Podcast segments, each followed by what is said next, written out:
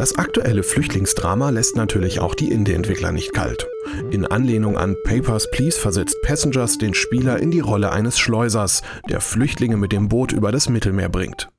Wie ein Wirtschaftsplaner muss er die Kosten für Boote und Bestechungen mit der Wahrscheinlichkeit abwägen, dass der Kahn unterwegs sinkt oder er in eine Patrouille kommt.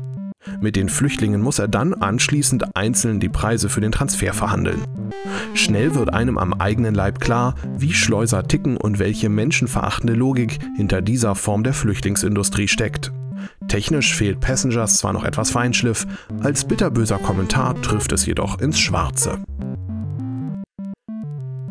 Desolat ist auch die Lage der Rentnerin in The Fifth Apartment. In ihrer dunklen Behausung kann sie nichts weiter tun, als langsam zum Balkon zu schlurfen, um dem Treiben auf der Straße zuzuhören oder die Glotze einzuschalten. So vergeht jeder Tag in der gleichen Monotonie.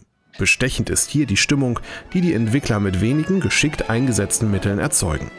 Zu Recht wurden sie beim Ludum Dare Festival dafür mit Preisen für die beste Grafik und den besten Sound prämiert. Gewonnen hat diesen Wettbewerb schließlich Wraith, The Thing from Omega Sector.